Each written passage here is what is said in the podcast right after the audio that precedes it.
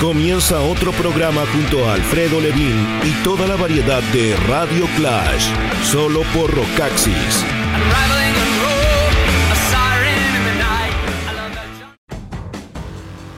Hey, ¿qué tal? ¿Cómo están? Eh, Muy bienvenidos. Iniciamos una nueva entrega de esto que hemos dado en llamar Radio Clash en el rockaxis.com slash radio arroba rockaxis oficial. El día de hoy tenemos otro de los temas del Fear Inoculum, de esos temas temibles y al mismo tiempo una relación entre la historia de Maynard James Keenan, de quien acabo de terminar de leer su biografía llamada The Perfect Union of Contrary Things, así como la perfecta unión entre cosas contrarias, y me enteré de muchas cosas que lo unen al mundo de una escena angelina naciente en principios de los 90, en donde está Rage Against the Machine por un lado, pero también otra banda como Green Jelly por el otro. Y más allá de lo típico de Rage Against the Machine y la relación con Tool, creo que es mejor hurgar en la de Green Jelly e ese inolvidable hit llamado Three Little Pigs, en donde el vocalista de Tool sí participó y mucha gente parece desconocer aquel hecho. Tenemos un par de monos extras que son muy sorpresivos, viniendo del tecladista de Uriah Heep en modalidad 2019 y un rescate de Glenn Hughes junto a Tony Yomi que se grabara en eh, la primera mitad de los 2000, como recordando cuando Black Sabbath tuvo en un momento al bajista y vocalista extraordinario, en algún momento Deep Purple, hoy día Dead Daisies, en otra etapa Black Country Communion, nuestro favorito, la voz del rock. Glenn Hughes. El día de hoy vamos a arrancar con Slayer con una muy buena razón. Estamos siendo testigos de la gira de despedida, el Farewell Tour, la gira que le pone punto final a la exitosa historia de 38 años de la banda de nuestro querido Tom Araya. Una banda que se encumbró en el Olimpo del thrash metal en el selecto grupo de los llamados Big Four junto a Metallica, a Megadeth y Anthrax, que más encima en estas fechas los están acompañando no Anthrax en tenor de despedida, sino que Slayer como cerrando una historia que probablemente es la de más alta intensidad en la música extrema norteamericana. El hecho de que Tom Araya, más que Slayer, haya decidido despedirse en Chile por partida doble, luego también de incluir otros eh, lugares en Latinoamérica como Brasil, Argentina, Ecuador. Este Santiago Gets Louder también eh, puede ser denominado Viña Gets Louder por la relación eh, con la región de Valparaíso que tiene Tom Araya, uno de sus más exitosos embajadores artísticos, a ocho años de lo que había sido hasta ahora la única presentación en la ciudad jardín en un abarrotado gimnasio polideportivo, en ese tiempo en la gira mundial del World Painted Blood. En ese tiempo, en junio del 2011, Tom Araya recibió un reconocimiento por su trayectoria de parte de la Municipalidad de Viña del Mar. Algo malogrado, algo fallido, pero un reconocimiento al final, reencontrándose el nativo con la tierra que dejó siendo un niño a mediados de los años 60 cuando todavía era Tomás Enrique Araya Díaz. 15 años después, el músico iniciaría junto a Slayer una de las carreras más influyentes y exitosas de la historia del thrash metal. El Farewell Tour de Slayer termina en Norteamérica en noviembre, van a tocar el 30 de noviembre en el Forum de California, el lugar donde todo comenzó. Así que no podemos hacer otra cosa sino que comenzar con toda la significación que para nosotros tiene el hecho de ver a Slayer en el tema de la despedida y pensar que indefectiblemente con la enfermedad de Dave Mustaine de Megadeth o el tema de James Hetfield ahora temporalmente internado en una clínica de rehabilitación para poder estar en condiciones para el próximo año, pero eh, tarde o temprano esto va a acontecer. Estos grandes, estos cuatro Big Four del thrash metal van a desaparecer, ya han hecho lo suyo y estamos más que agradecidos por ello. Arrancamos con Spirit in Black, volviendo al Season in the Abyss. Esto es Slayer en esta entrega de Radio Clash.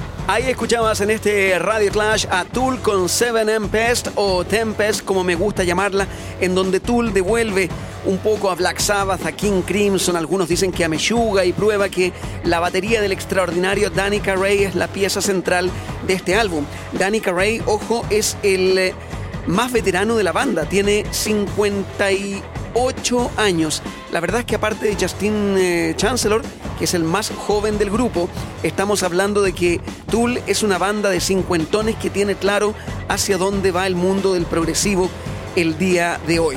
Algún par de detalles acerca de Fear Inoculum. La producción eh, fue de Joe Barresi, quien había trabajado con Tool en el 10.000 días, con un largo historial involucrado en las bandas más inventivas del rock duro de los Estados Unidos, incluyendo a los californianos de Caius y también a Queens of the Stone Age, aparte de algunos desvíos en los momentos más heavies y gancheros de Melvins. Habiendo salido el Fear Inoculum, que refleja a una banda aún sólida, que sin escapar de su estricto y singular lenguaje, mejora su expresión explorando matices que hemos ido revisando todas estas semanas en el Radio Clash y experimenta con otras emociones.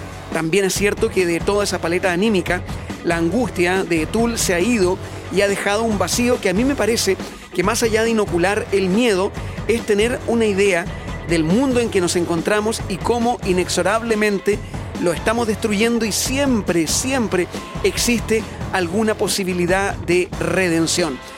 Después de 13 años y disco nuevo, a pesar de todos los esfuerzos de la banda, fundada en Los Ángeles en 1990-91 para mantener este hálito de misterio en torno a su trabajo, incluyendo años también de entrevistas crípticas, el eh, buen gusto en eh, las portadas, en lo que es el arte físico de sus discos, hoy día existe suficiente información para comprender las razones de Tool y las de Maynard James Keenan en particular. Y por eso vengo a recomendarles el libro que terminé de leer hace bastante poco, que fue publicado años después del 10,000 Days, cuando el grupo ya estaba eh, grabando o generando la idea del Fear Inoculum llamado The Perfect Union of Contrary Things, escrito por Maynard James Keenan junto a su amiga Sarah Jensen, revela toda su historia desde su niñez en Ohio hasta el trasplante en Michigan viviendo con la familia de su padre y luego la historia que lo hizo recorrer desde Boston a Los Ángeles para terminar en Arizona con todo este asunto de los viñedos. Esto deja más que claro cuál es eh, la moral y la ética de Maynard James Keenan. No sé si el libro existe en nuestro idioma, pero se lee fácil en inglés y es un mapa para entender a Tool y las pulsiones artísticas de su vocalista, que también se reflejan en proyectos como Pucifer y A Perfect Circle, obviamente. Y otras cosas que uno desconoce en tanto la faceta como artista, comediante y actor de nombre Maynard James Keenan. Les invito a leer la biografía y una de las cosas que me enteré ahí es que un grupo que en 1993 sonaba mucho por un atractivo video en MTV también llamado Three Little Pigs, el grupo Green Jelly, contó en su momento, antes de que el Undertow se instalara como un éxito en tanto a ventas y Tool se diera a conocer, el tema Three Little Pigs de Green Jelly se había convertido en un hit single y significó para Maynard James Keenan la primera exposición al mundo mainstream del rock, porque él participa haciendo esa voz aguda y operática que es la que refleja la historia de cada uno de los cerditos, de los chanchitos de la historia de Three Little Pigs, pero que está arreglada como la historia de un chico que viene desde el campo y se va a Los Ángeles para tratar de lograr su sueño del rock. Aquí está Green Jelly sonando con Three Little Pigs en Radio Clash.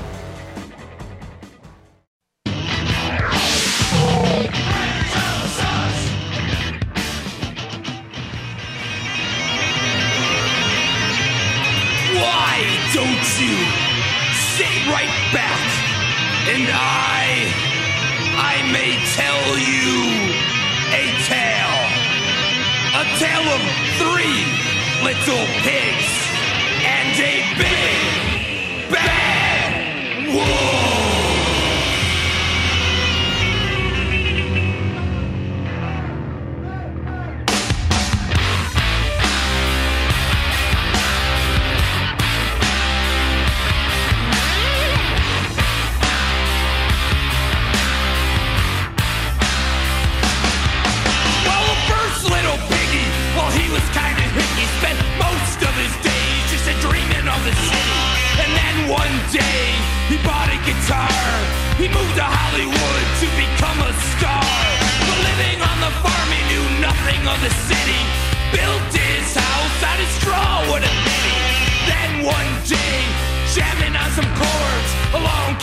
Bye.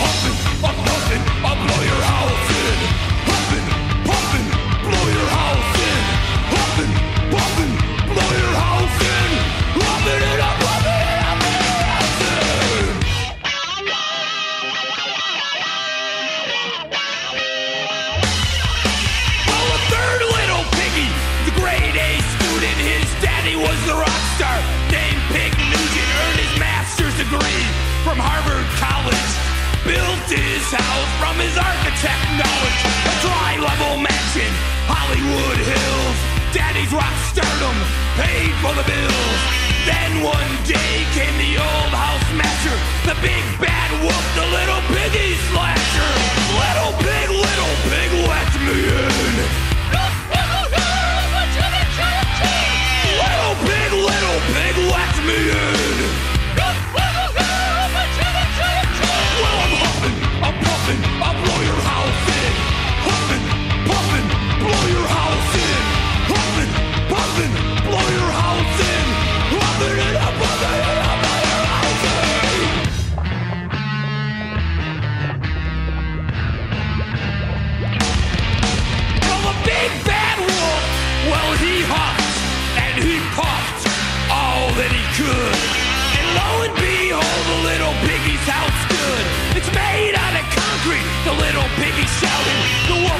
frown as he pouted. So they called 911 like any piggy would. They sent out Rambo just as fast as they could. Yo, Wolfface, I'm your worst nightmare. Your ass is mine.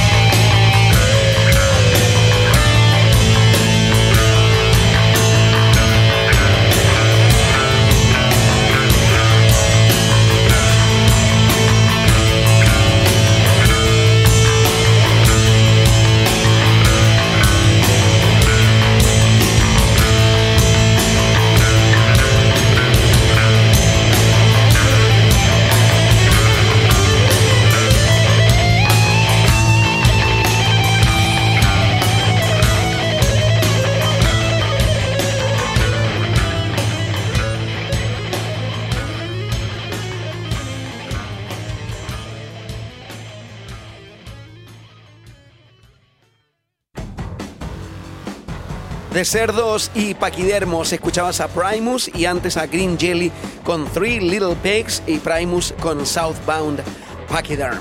La verdad es que la relación todo viene por el lado de Maynard James Keenan y de Tool, quien canta en el tema Three Little Pigs y por cierto es un cercano a Les Claypool no solamente por el interés en la producción de vinos, sino que por la propuesta musical de finales de los 80 en la escena californiana que vio nacer a bandas como la Rollins Band o a Rage Against the Machine, James Addiction, pero eh, ciertamente el tema de Primus y Tool podría ser considerado de bandas que en el año 1993 se hicieron sumamente populares y eran una absoluta alternativa en lo visual y lo sónico. Hay muchos momentos como el de esta canción que recién sonaba en Radio Clash en donde uno podría encontrar puntos en común en las líneas obstinadas de los bajos, en las atmósferas que se crean entre la música de Primus y la música de Tool.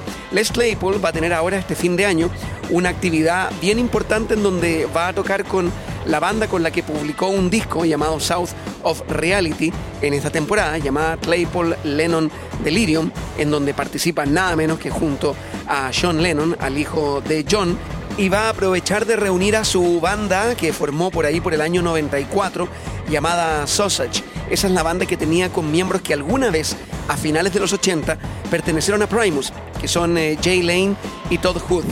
El año 94 habían lanzado un disco tomando el nombre de la banda justamente del de un demo, de esos demos que no se dieron a conocer eh, de Primus en su encarnación de 1988. Independiente estos dos tipos que ahora reforman eh, Sausage para este concierto de fin de año junto a la Claypool Lennon Delirium, habían formado también parte de la banda del coronel Les Claypool, el Fearless Flying Frog Brigade, entre el año 2000 y 2004. Eh, también el tema del vino, solamente hago un alcance, en Chile, en Colchagua, hay una marca de vino, viñedos llamados Primus, que tal vez aquí se podrían pronunciar como Primus, no lo sé, pero quería tuiteárselo y compartirlo con Les Claypool para que él también supiera que su nombre está asociado en nuestro país al tema de los vinos. Escuchaba Southbound Pachyderm con eh, Primus, antes lo de Green Jelly, ahora cerramos el tema de la relación con el mundo de Tool y en particular por esta biografía que me inspiró mucho de Maynard James Keenan, la unión perfecta entre cosas contrarias. Y Radio Clash pretende ser algo así, porque ahora unimos este delirio con el proyecto del tecladista de Uriah Heep en el año 2019. La historia va como sigue. Siendo Uriah Heep en los 70 una banda que era comparada con eh, Deep Purple por el uso del teclado, entre otras cosas, en lo que tiene que ver con un aspecto un tanto progresivo y sinfónico en el panorama del rock británico, en los 80 tuvieron que cambiar de tecladista y entró un tal Phil Lanson, quien se hizo cargo del preponderante rol de tecladista en Uriah Heep desde 1986 y ahora lanza su segundo álbum como solista. En el fondo haciéndose cargo de la composición, de los arreglos, los teclados, por tanto esta sonoridad que tiene que ver un poco con el AOR, con el heavy rock y hasta ciertos elementos del nunca bien ponderado progresivo, hecho por veteranos. Lanson invita a varios cantantes, entre los que destaca John Mitchell, y también esta canción llamada Look at the Time.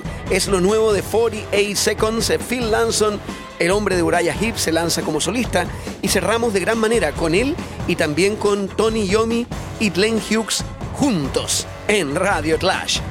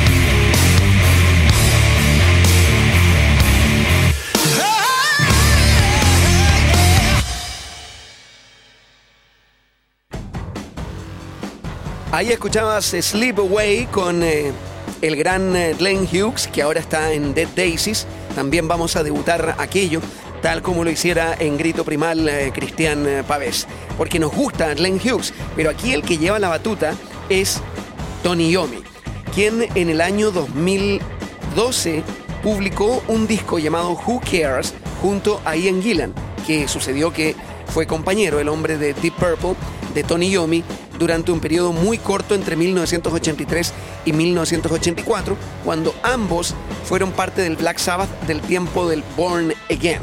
Pero luego también se produjo, en el caso de Tony Yomi, otra relación con otro vocalista, y en este caso bajista, Glenn Hughes, en el periodo de Black Sabbath Seventh Star. La idea de que Glenn Hughes se hiciera cargo de Black Sabbath fue otra dentro de las escalas de cantantes que le dieron diferentes matices a la banda madre, a la banda principal de Tony Yomi, que no solamente fue eh, Black Sabbath con Ozzy, hubo otros como Jim Martin, Ronnie James Dio y los que ya mencioné. Este disco se grabó en el año 2011 y para esta consideración, que en el fondo tenía un fin benéfico, eh, recaudar dinero para reconstruir una escuela de música en Armenia que había sido destruida después de un terremoto, hizo que Yomi se juntara con gente como Gillan principalmente, pero que rescatara temas de diferentes etapas de su carrera y echó mano a una canción de las que habían quedado fuera de un disco llamado Fused, disco que puede ser considerado como el segundo álbum solista de Tony Yomi, que fue publicado por Sanctuary en el año 2005.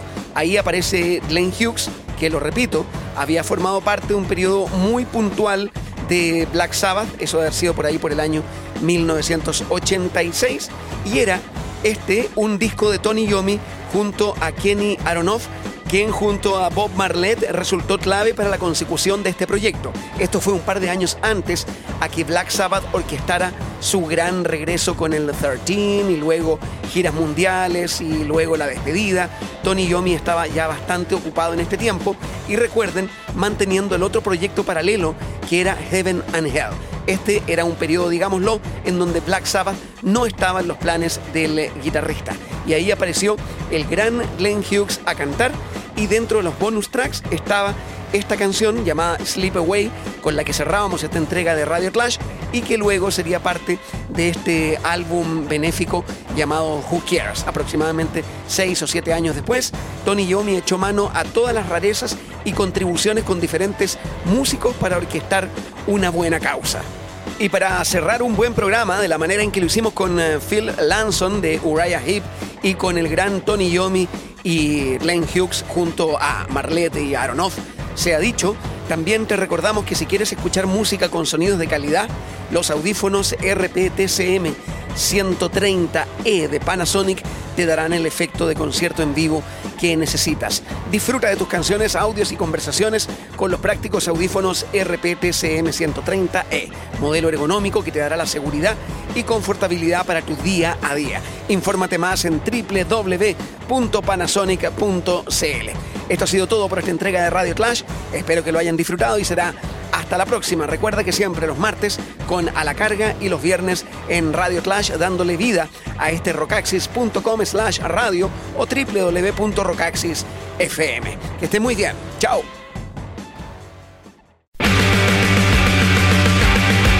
Cerramos otra hora junto a Alfredo Levin y Radio Clash. Toda la actualidad del universo del rock.